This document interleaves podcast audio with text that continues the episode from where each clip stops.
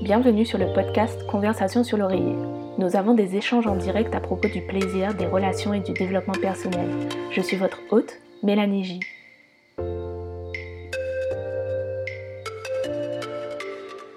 Bienvenue dans l'épisode bonus numéro 11 des Conversations sur l'oreiller. Mon nom est Mélanie J. Je suis sexothérapeute, praticienne tantra et designer de mode. Cet épisode est dédié au mois des fiertés LGBTQI+. Ma mère, Jannick Lolia, thérapeute en médecine chinoise, hypnothérapeute, PNListe et sexothérapeute, ainsi que moi-même, échangeons sur les diverses orientations sexuelles, l'impact de mon coming out et l'importance du support émotionnel. J'adore avoir ce type de discussion libre avec ma mère. J'espère que vous prendrez autant de plaisir que nous à nous écouter. Hello maman, Hello Mélanie. comment vas-tu aujourd'hui? Bah écoute, ça va très très bien. Alors, est-ce que tu sais pourquoi tu es là? Bah écoute, tu m'as fait savoir qu'il y avait une, le mois de la fierté, me semble-t-il, et qui serait plus ou moins lié aussi avec le monde LGBT. Exact. Bien. Alors, le mois de juin est consacré à la communauté LGBT, on dira à toutes les fiertés LGBT. Donc, euh, c'est le mois où on les met en avant, où toutes les orientations sexuelles sont un peu mises en avant, étant donné qu'elles sont très peu représentées dans la société. Bien. Alors, est-ce que tu pourrais t'exprimer sur ce que ça te fait d'être euh, le parent de quelqu'un qui n'est pas hétérosexuel? Bah écoute, euh, bon, je me dis heureusement que j'ai été avertie assez tôt en fait, Ah bon, bah ok. de par toi, Ah ok. et que euh, bah, cela m'a permis de comprendre qu'il faut sortir dans les schémas que la société a donnés par rapport à la représentation de l'amour. que ça peut être forcément que entre un homme et une femme, puisque tous ces concepts sont basés sur un système religieux, bien entendu, Mhm. qui fait que la, la société a adopté un comportement, une philosophie, une moralité basée sur ça. Et donc, euh, quand tu m'en as fait part, euh, bon, ça m'étonnait pas de toi, mais euh, en même temps, je me suis dit, mais il y a tellement de, de mots euh, qui représentent le mot LGBT que je suis un petit peu perdue Mhm. avec, euh, avec je vais dire, toutes ces représentations lorsqu'on parle, bon, d'accord, de euh, euh, ça tout sera très bien, il n'y a pas de souci, j'ai bien compris. Après, c'est quand tu rentres dans les trans, ok. Après, euh, t'as les drag queens, t'as les Drag queen. Dra- drag queen, excuse-moi, et euh, après tu as euh, les, les queers, Mhm. euh, tu as les pansexuels ég- euh, également. Mhm. Donc, si tu veux, c'est très large. Et, à- et si tu veux, ben, les hétéros, ils ont un petit peu aussi du mal à se retrouver dans, dans, dans toute cette, euh, cette largesse de mots pour décrire des personnes qui ne sont uniquement pas hétérosexuelles. Je comprends ce que tu veux dire. Ok. Hum, déjà, je trouve que tu connais pas mal de choses. je suis fière de toi. Peut-être que tu ne sais même pas à quoi ça signifie, enfin qu'est-ce que ça signifie, mais au moins tu connais les mots et c'est déjà bien. Déjà, est-ce que tu sais quelle est mon orientation sexuelle? Oui, il me semble avoir compris que tu étais pansexuel. Yes, D'accord Donc ça veut dire ça peut être une fille ou éventuellement ça peut être un garçon. Alors, non. Ouais, enfin, enfin, je comprends, je comprends ce que tu dis, mais euh, pour nos auditeurs, je vais préciser. Parce que quand tu dis ça, ça se rapproche énormément de la définition de la bisexualité. Mm. Et la bisexualité et la pansexualité, ce n'est pas la même chose. Ça fera l'objet dans notre podcast d'ailleurs. Par exemple, quand tu dis que euh, une personne est attirée par un homme ou une femme, donc c'est-à-dire euh, le genre homme et, euh, et le genre femme, ben c'est un, c'est un bisexuel. Ok? La pansexualité, c'est vraiment euh, l'attirance sexuelle indépendamment du genre Ok. de quelqu'un. Est-ce que tu comprends? Ok. Donc, c'est-à dire Mm. que euh, je suis sexuellement attirée par des gens. Mm. Point. c'est tout. C'est-à-dire que je ne suis pas sexuellement attirée par eux en fonction de leur genre. Donc, ça peut être des personnes trans, ça peut être des personnes non binaires, ça peut être des personnes. Euh, je t'ai perdu là? Non. Ok, d'accord. Ça peut être, ça peut, ça peut être n'importe qui parce que ce n'est pas parce que c'est un homme ou ce n'est pas parce que c'est une femme que je suis attirée par eux. C'est ce qu'ils dégagent qui m'attire ou ben la manière dont ils vibrent, on dira. Mhm. Voilà. Ok. C'est bon. Oui, ça, oui, ça me va. Euh, je peux comprendre cela, d'autant plus où je me suis toujours dit que dans un monde, euh, comment je vais dire, dans une dimension un peu supérieure à ce que nous, nous sommes humains en tant que, toi, euh, fait de chair et de sang, Mm. qu'il y a cette, euh, cette orientation vibratoire. entre- Exact. Oh my god, j'aime. oh mon dieu, je n'avais jamais dit ça comme ça. Yes, mom. Voilà. En fait, que pour moi, ne serait-ce que les anges Ouais. auraient cette orientation vibratoire avec les, leurs semblables. Ouais. Tu vois? Parce que nous, les humains, nous avons toujours tendance à tout ramener à nous, à, à- à notre état de d'être euh, fait de chair et de sang. Mm. Alors que dans une autre dimension, les choses sont faites d'une manière vibratoire. C'est ça. Exact. En fait, Le genre n'existerait pas. Ouh, c'est ça. Voilà. Ok, pour moi, c'est dans ce monde-là, ça, ça me va très bien. Ben voilà, ben voilà. Ta fille est pansexuelle. Ok, Voilà. très bien. Hum, on va faire un petit comeback sur euh, mon coming out. Tu sais ce qu'est un coming out? Oui, c'est de reconnaître ce qu'on est ouvertement, n'est-ce pas? parfait. Et va- d'accepter aussi ce qu'on est. Ok, on va, on va garder cette définition. Mm. Hum, comment tu as vécu mon coming out? Euh, Bon, je n'étais pas surprise. Et euh, en même temps, euh, t'ayant donné une éducation où pour moi la liberté de s'exprimer est importante, euh, quelque part, non, je, j'ai aimé et que, tu, que ce soit toi qui me le dise en fait.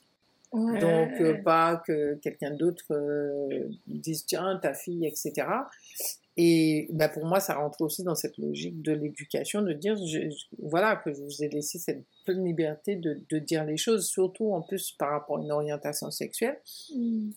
de d'être dans cette liberté-là. Mm. Et puis de, de, de se laisser aller, d'être dans ce lâcher prise, et puis en même temps euh, de vivre des expériences. Euh, c'est à travers ces expériences que pour moi tu peux trouver ton équilibre, Je comprends. tu vois? Alors, personnellement, j'ai très très bien vécu mon coming out. Je pense que ça restera gravé à jamais dans ma vie parce que tu as été fabuleuse. Je te donne un 10 sur 10 sur ce coming out là, maman. Merci. Parce que, parce qu'en fait, euh, comment dire, même si je savais que tu as toujours été ouverte d'esprit et que tu as inculqué l'amour avant tout dans la famille, je pense que pour toute personne LGBT, il y a un doute. Même si, même si, en fait, comment expliquer ça? Les gens pensent qu'ils aiment d'un amour inconditionnel. C'est-à-dire, même les, les parents surtout pensent qu'ils aiment d'un amour inconditionnel jusqu'au jour où leur enfant ne respecte plus les conditions. Tu clair, vois. Clair. Euh, et, et je parle de parents, mais c'est tout le monde en fait, en vrai. Euh, Oui.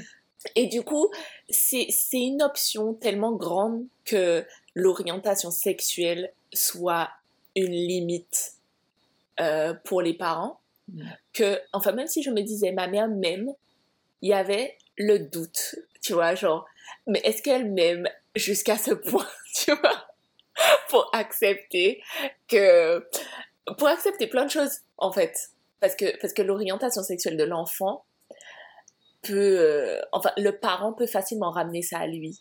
Dans le sens où je me disais, admettons que je tombe éperdument amoureuse d'une femme et que je veuille faire le reste de ma vie avec elle et que c'est ce qui se passe, tu vois.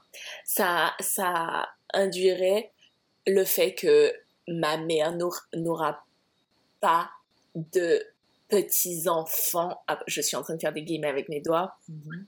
euh, dans le sens euh, euh, un homme et une femme qui font des enfants, tu vois. Mhm, mhm.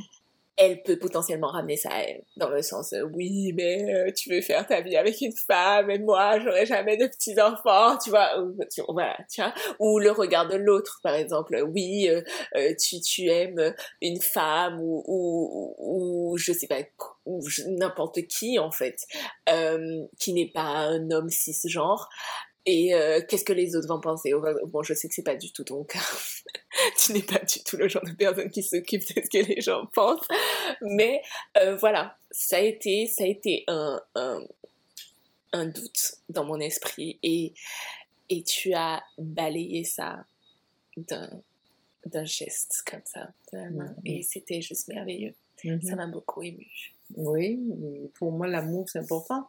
Mais comme tu dis, l'amour, euh, on parle d'amour inconditionnel, mais qu'est-ce que c'est que l'amour inconditionnel si ce n'est être conditionné déjà par, par, par des limites, par des règles, par mmh. des conformités euh, inventées par, euh, par cette société ou par la religion, ou par l'éducation, etc. Mmh. Donc, est-ce que l'amour, on peut parler d'amour inconditionnel dans la, dans la mesure où, comme tu dis, le jour où l'autre ne remplit pas les conditions, là, on se rend compte qu'on change d'avis, on change de comportement, on change plein de choses. Mmh. Donc, l'amour est tout simplement. On a lui rajouter des conditions ou inconditionnelles, ça n'a pas, ça n'a plus de sens. Mmh. C'est ça. C'est où on est, où on l'est pas. Mmh.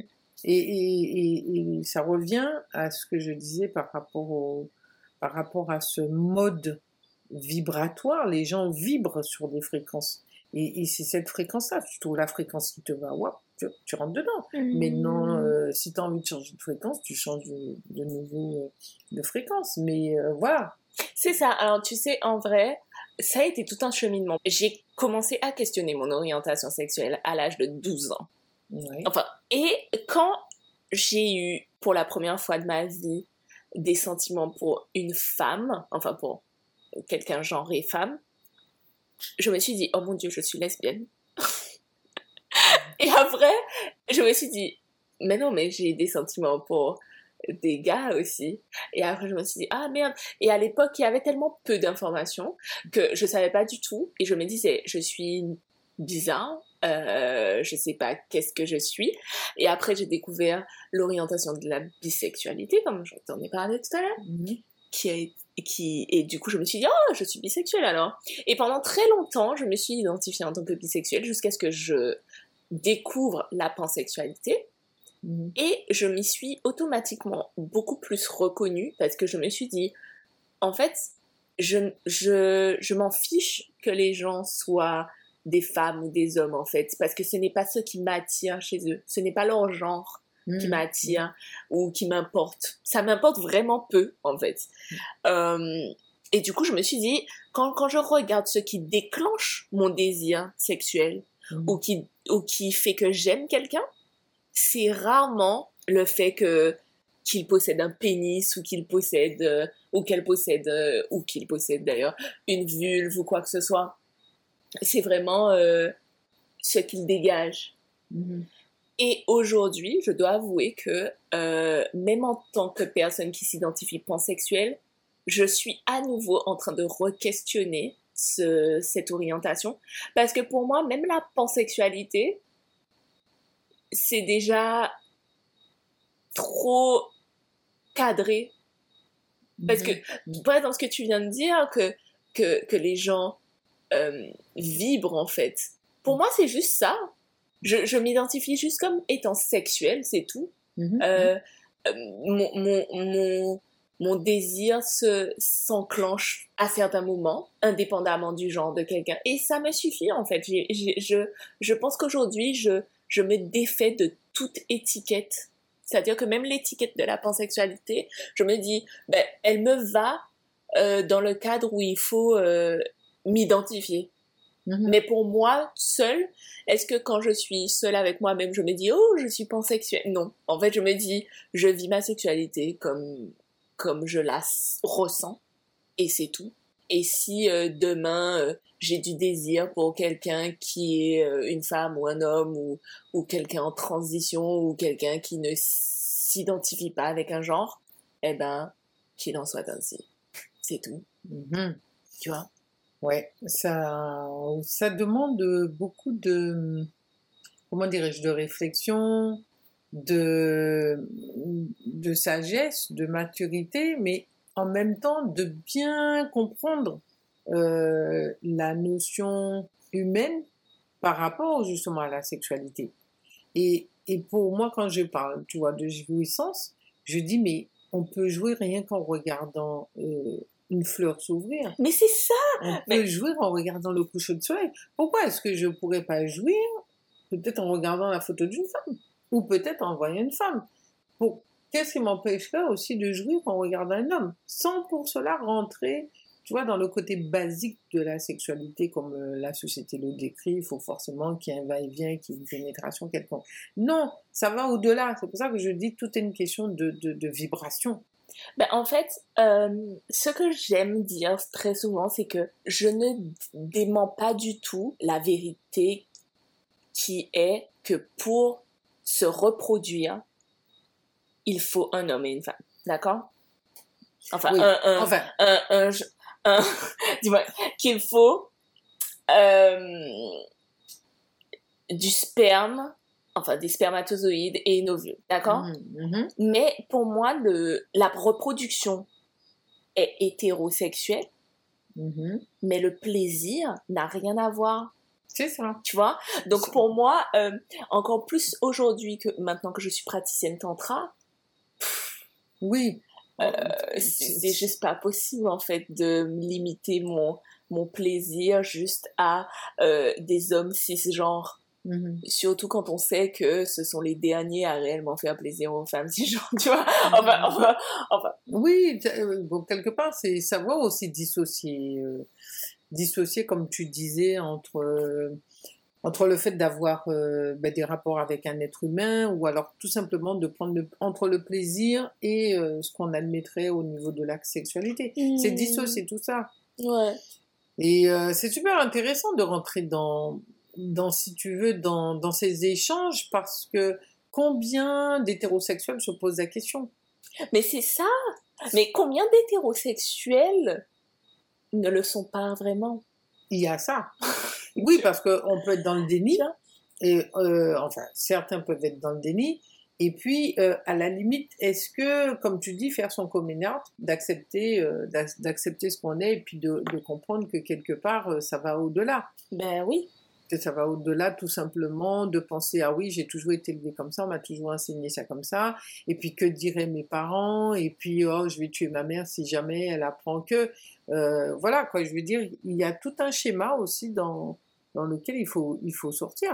Ben en fait ce, ce dont on est en train de parler ça me rappelle l'échelle de Kinsey Mhm. Tu, je crois que tu connais. C'est euh, euh, le docteur Alfred Kins qui ont développé une classification des orientations sexuelles en fait.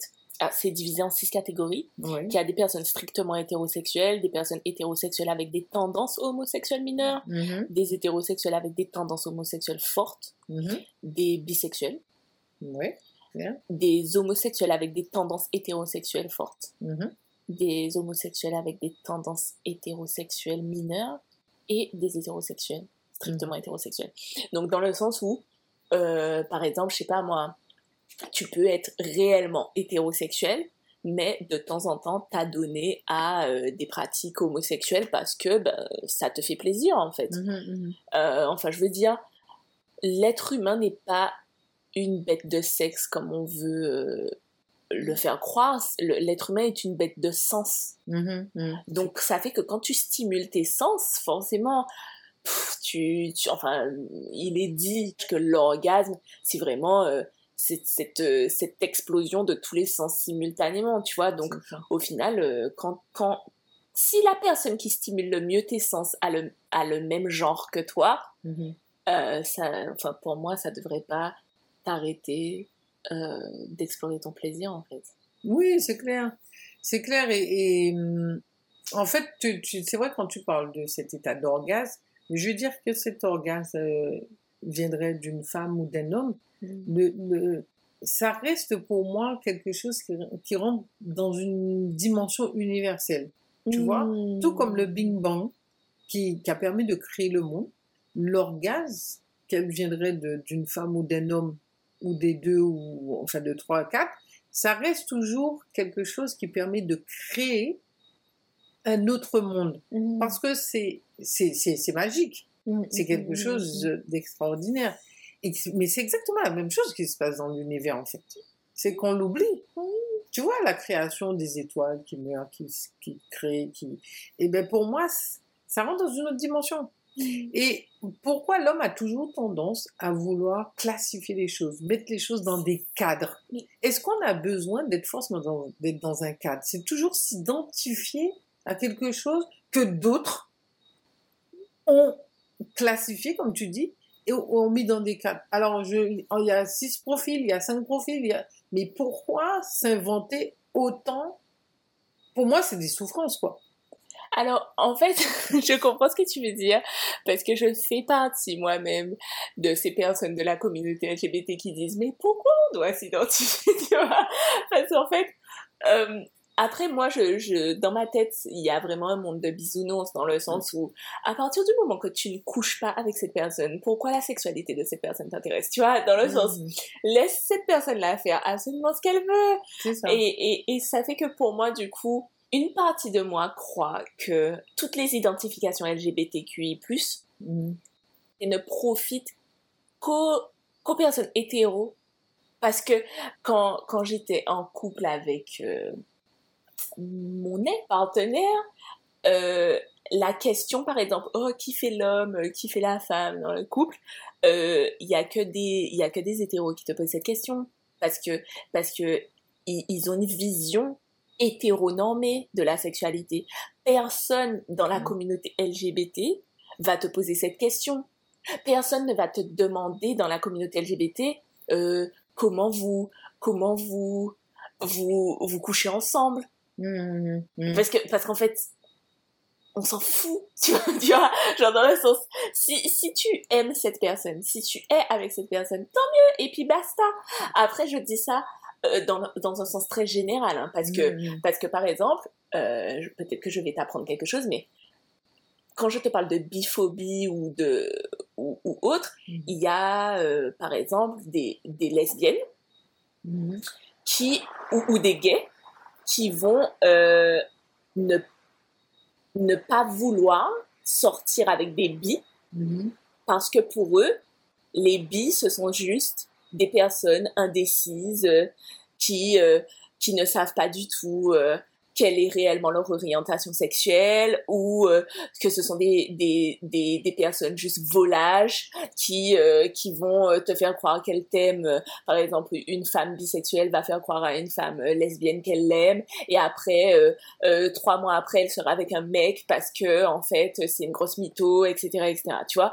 Il y a énormément de, de biphobie ou de transphobie Mhm. parce que euh, il y a énormément de, de personnes de la communauté LGBT qui n'acceptent pas les trans ou qui, qui- enfin plein de choses donc au final c'est pas c'est pas une communauté toute toute euh, toute rose non Ouais, plus ouais, comme ouais. euh, aucune Oui, communauté n'est Mais quel, mais quel, mais quelle qu'en soit l'orientation sexuelle d'un individu, ça reste un être humain.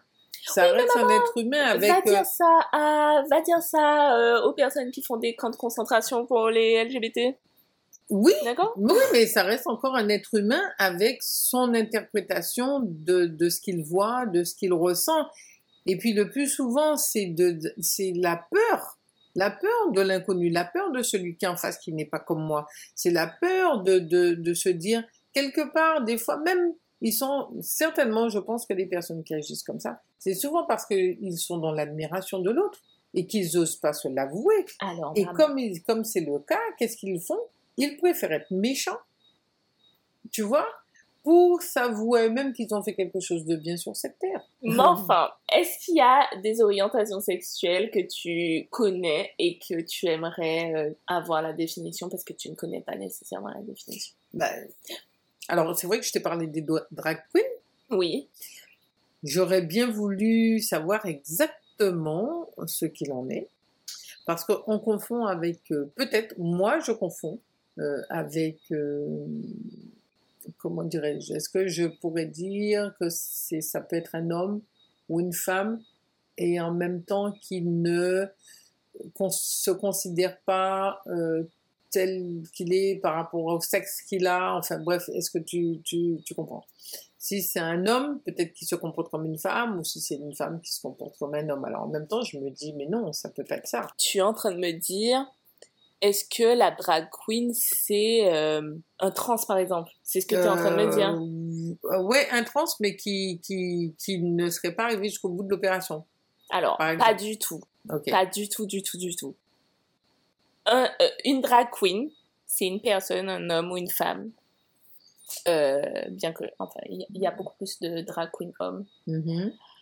Euh, qui construisent une identité féminine Mm-hmm. volontairement. Euh, basée sur, basée sur des archétypes. C'est-à-dire, ils vont, ça, ça va être très exagéré. Tu vois?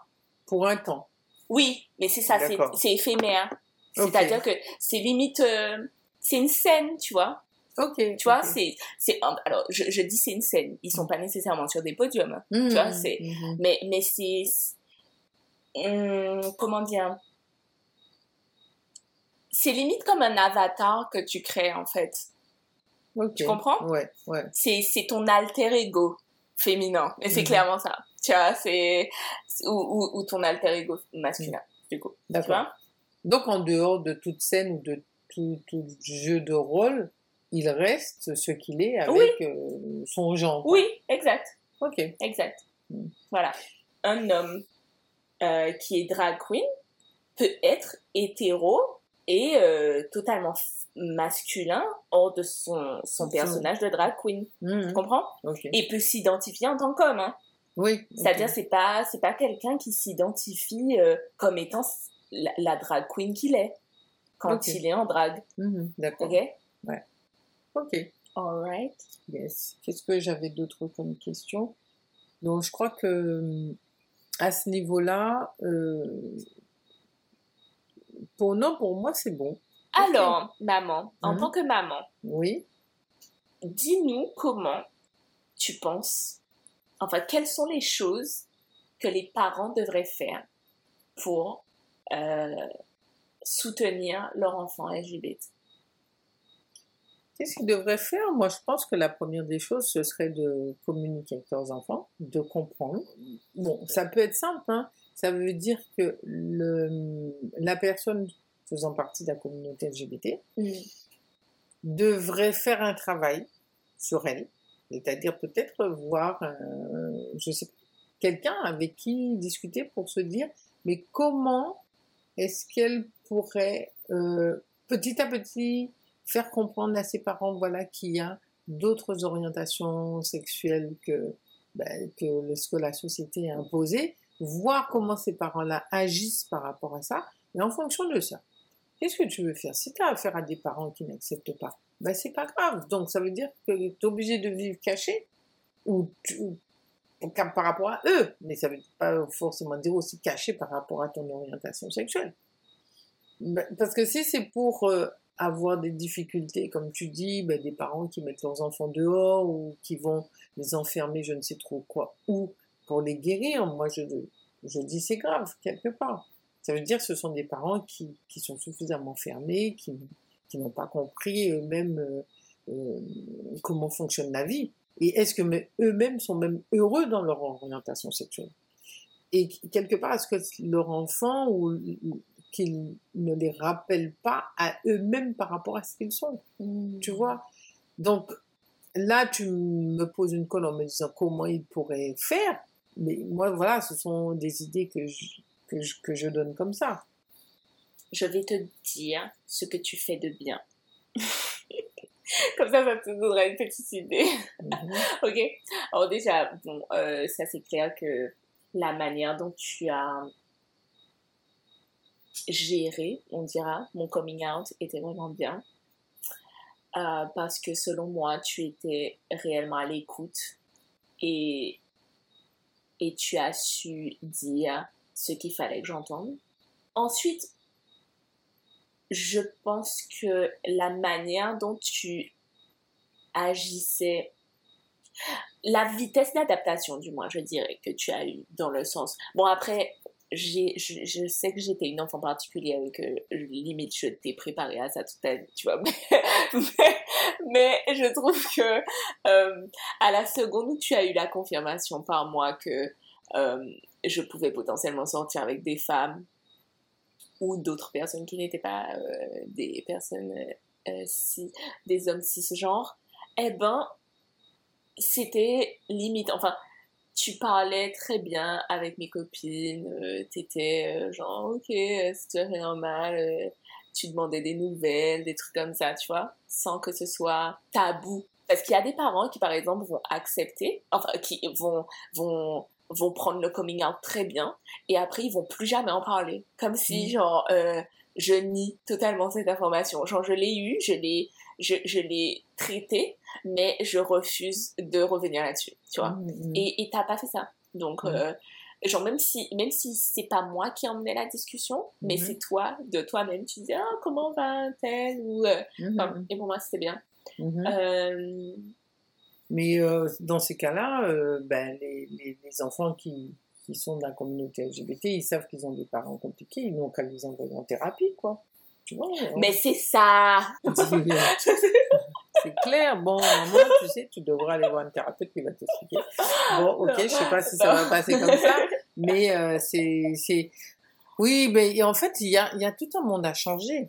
Quelque chose que tu as fait qui était trop mignon, limite adorable, ma petite maman, c'est quand tu m'as dit, oh, mais il faut trop que tu m'expliques euh, qu'est-ce que ça veut dire LGBTQI+, et que, genre, je t'écrivais sur les tableaux euh, ce que ça voulait dire. Tu vois, genre, en fait, tu, tu montrais ton intérêt Mhm. pour, euh, pour l'univers complètement inconnu pour toi, dont je pouvais potentiellement faire part. Mhm. Tu vois. Et pour moi, ça, c'était bien. Oui, mais quelque part, en tant que parent, euh, moi, je, je pouvais pas admettre que je me ferme à quelque chose que je ne connaissais pas. Moi, le plus important, si tu es heureuse dans quelque chose, ben, autant que je comprenne ce que cela, ce que cela signifie pour toi, être dans un milieu qui te permet de te retrouver, d'être équilibré, d'être tout simplement ce que tu es, naturellement, au lieu de d'être obligé de te forcer à être ce que tu n'as pas envie d'être, et puis de faire semblant aussi. Donc ça. ça n'a plus aucun sens. C'est ça. Ça n'a plus. On vit dans un monde d'hypocrites. Hein. Moi, je, ok, moi, bon, les parents qui comprennent pas l'orientation sexuelle de leurs enfants, moi, je- la moindre des choses, ce serait au moins de chercher à comprendre, mais qu'est-ce qu'il y a derrière ça? Est-ce que tu aurais un message pour les parents ou et pour les enfants LGBT bah, Déjà, aux parents, je dirais euh, de communiquer avec ses enfants, de, de comprendre euh, cette orientation-là, le comment, du pourquoi. Et puis, euh, et puis, de toute façon, rien ne se fait au hasard. La simple chose, c'est il faut que les enfants apprennent aussi à communiquer avec leurs parents. N'hésite pas à leur faire part, euh, peut-être progressivement, de, de, ce, de cette orientation-là, de voir jusqu'à quel niveau les parents sont prêts d'accepter les choses ou pas. Et puis, ben, ma foi, s'ils ils sentent qu'ils sont complètement fermés, ben, c'est de laisser tomber. De laisser tomber. D'attendre un moment donné que les choses s'ouvrent. Ok, Tu vois? Parfait. Donc voilà, et puis c'est de vivre sa vie, quoi. Parce que bon, on n'en a qu'une. Enfin, on n'en a qu'une. C'est une manière de parler. Mais voilà, de, de vivre euh, euh, ben, sa, sa liberté. Sa liberté. Je pense que le, cette société-là nous enferme trop et nous enferme suffisamment pour que là encore on aille s'enfermer dans quelque chose qu'on n'aime pas.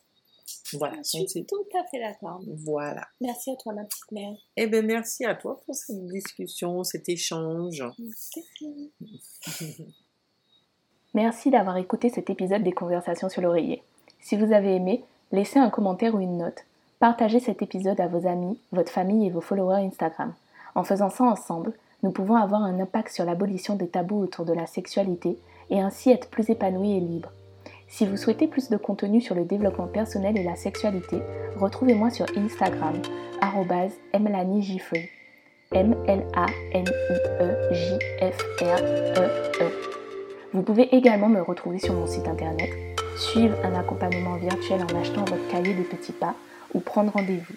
www.mélanie-jacobin.com